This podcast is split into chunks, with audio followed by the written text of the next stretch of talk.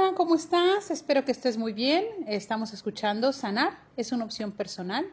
Este es el último capítulo que estamos leyendo del primer libro que leemos, que se llama ¿Qué tan valiente eres para ser feliz? Es el último capítulo, habla del empoderamiento. Escucharás que lo estoy justamente ojeando y leyendo para terminar de hablar de este libro, un libro bastante interesante. Leeré lo que es el capítulo brevemente y después daremos un breve resumen para platicar todo lo que aprendimos, si es que aprendimos algo de este capítulo. ¿Qué te parece? ¿Está padre? ¿Está bien? ¿Te gusta? Muy bien, de maravilla. Empodérate. El éxito más grande de la aceptación de uno mismo, de Ben Sweet. Empoderar significa adquirir poder o autoridad en un ambiente específico. Puede estar empoderada una persona o puede estar empoderada un grupo de personas, una comunidad, asociación o una empresa. Tu proyecto a realizar debe extraer lo mejor de ti mismo y lo mejor de las personas con quienes lo llevas a cabo, en función de sus habilidades, capacidades, fortalezas y áreas de creatividad, inteligencia e imaginación con el fin de que la alineación sentimientos, pensamientos, intenciones y acciones esté en perfecta concordancia con el potencial de la fuente primaria. Empoderarse habla de tomar el poder, de asumir la autoridad de uno mismo. ¿Qué te parece? Las personas que no tienen poder son personas que regularmente tienen baja autoestima. Y quiero que observes bien y analices si tú o alguien que conozcas maneja esta forma de comunicarse. Normalmente generaliza las situaciones. Si he fracasado en esto, fracasaré en todo. Descripciones totalitarias y peyorativas. Qué torpe soy, qué absurda soy, siempre me va mal, todo lo hago mal. Pensamientos de blanco y negro, los extremos. ¿Estás conmigo o contra mí? Autoculpabilidad, claro, yo fui, yo lo tengo, no soy correcta, nunca lo hago bien. Comparación con los demás. Es que no puedo hacerlo como lo hace mi comadre, mi tía, mi prima o mi maestra. Siempre se están debilitando. ¿Ok? Eh, vamos a hacer algunas preguntas. Justamente te estoy leyendo y no, es un poco platicado el libro, para poderlo cerrar como más relajados, ¿te parece? Las preguntas dicen, para saber si tu autoestima está buena o mal y si te debes empoderar. Cuando te piden que hagas algo que te disgusta, ¿te cuesta trabajo negarte o sientes culpable si te niegas a hacerlo? ¿Te atreverías a decirle a un amigo de confianza o a un familiar que su comportamiento te ha molestado?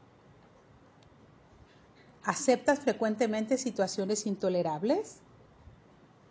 Si alguien te trata de forma injusta, ¿eres capaz de expresárselo? ¿Tienes una tendencia a complacer a los demás antes que a ti? ¿Crees que los demás toman ventaja de tu actitud de complacencia? ¿Prefieres hacer favores a tener que agradecer que los hagan por ti? ¿Te crees poco merecedor de que alguien te haga favores o sea complaciente contigo? ¿Sientes que te calificarían como una persona grera o agresiva o mala si dices lo que piensas en determinadas situaciones? De la misma manera que te cuesta trabajo decir lo que piensas cuando algo te disgusta, ¿eres incapaz de expresar tu amor por la gente que quieres? ¿Prefieres callar lo que te gusta o lo que te disgusta a fin de importunar lo menos posible a otros?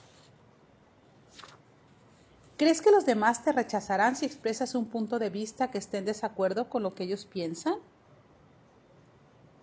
Cuando reaccionas ante algo que te disgusta, lo haces de forma desmesurada y explosiva debido a que lo habías estado guardando durante mucho tiempo.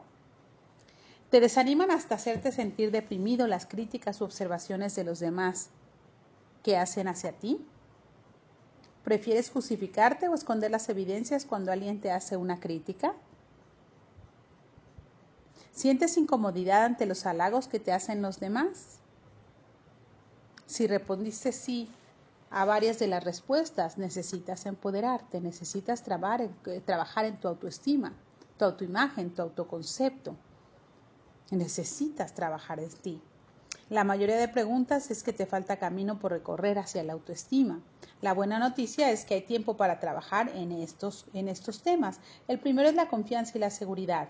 La fortaleza y el entusiasmo sería el segundo. La voluntad y la perseverancia sería el tercer punto, para que tú puedas llegar a tener amor por ti mismo. Muy bien, empoderarte es tomar tu poder. el que por derecho y esfuerzo te corresponde, liderar tu vida, tomar decisiones, decisiones que te ayuden a llegar al lugar donde quieres llegar. Antes de eso tenemos que saber a dónde estás, a dónde quieres ir, con quién quieres ir, con qué herramientas quieres llegar y cómo vas a ir.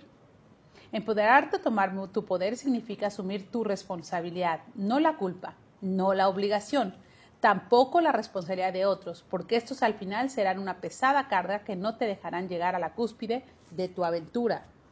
Por favor, sé responsable de tu historia, de tu canción, de tu autocuidado, de tu imagen. Sé congruente, sé lo que quieres que vean ellos.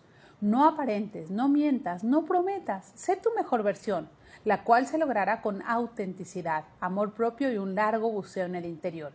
Terapia, una buena alternativa para sanar, perdonar, honrar y soltar todo aquello que no te sirve hoy, que no te permite viajar ligero de equipaje. Sana. Eres tu mejor tesoro. Deja de cuidar las joyas y los bienes, que ellos los manifestaste tú en tu vida. En ti está el poder de cuidarte. Pues cuídate. Así podrás generar más y más y más de lo que ya has creado. Valórate, así sabrás lo que vales y no recibirás espejos por oro, al menos de lo que deseas. Si deseas tu verte en un espejo, quizás será más valioso que el oro, pero eso lo tendrás que ver tú. Muy bien, esto es empoderarte. Vamos terminando este libro y hemos visto varias cosas importantes. Ha sido un libro bastante interesante para la gente que le gusta eh, la metafísica, que le gusta la ley de atracción, el campo mórfico, la física cuántica. Hemos visto los eh, los dolores, los miedos, las vibraciones en que estamos, ser eternas víctimas o dejarlo de ser, aprender a elegir, dejar las creencias, perseguir nuestro sueño, reinvertirnos, generar una energía creativa. Hablamos del ego y del alma. Hablamos del apego y finalmente de la, em, del empoderamiento que es la autorrealización. Espero que haya sido un buen viaje este libro. Vamos a empezar uno nuevo por supuesto estás invitado. Más que un libro, vamos a estar hablando de reencarnación, de karma, de muerte, eh, del nirvana, de los espacios entre vida y vida. Esta es una de mis especialidades y me va a encantar compartirlas. Espero que te guste, que te atraiga. Vamos a ver la muerte desde un lado menos doloroso y mucho más amoroso.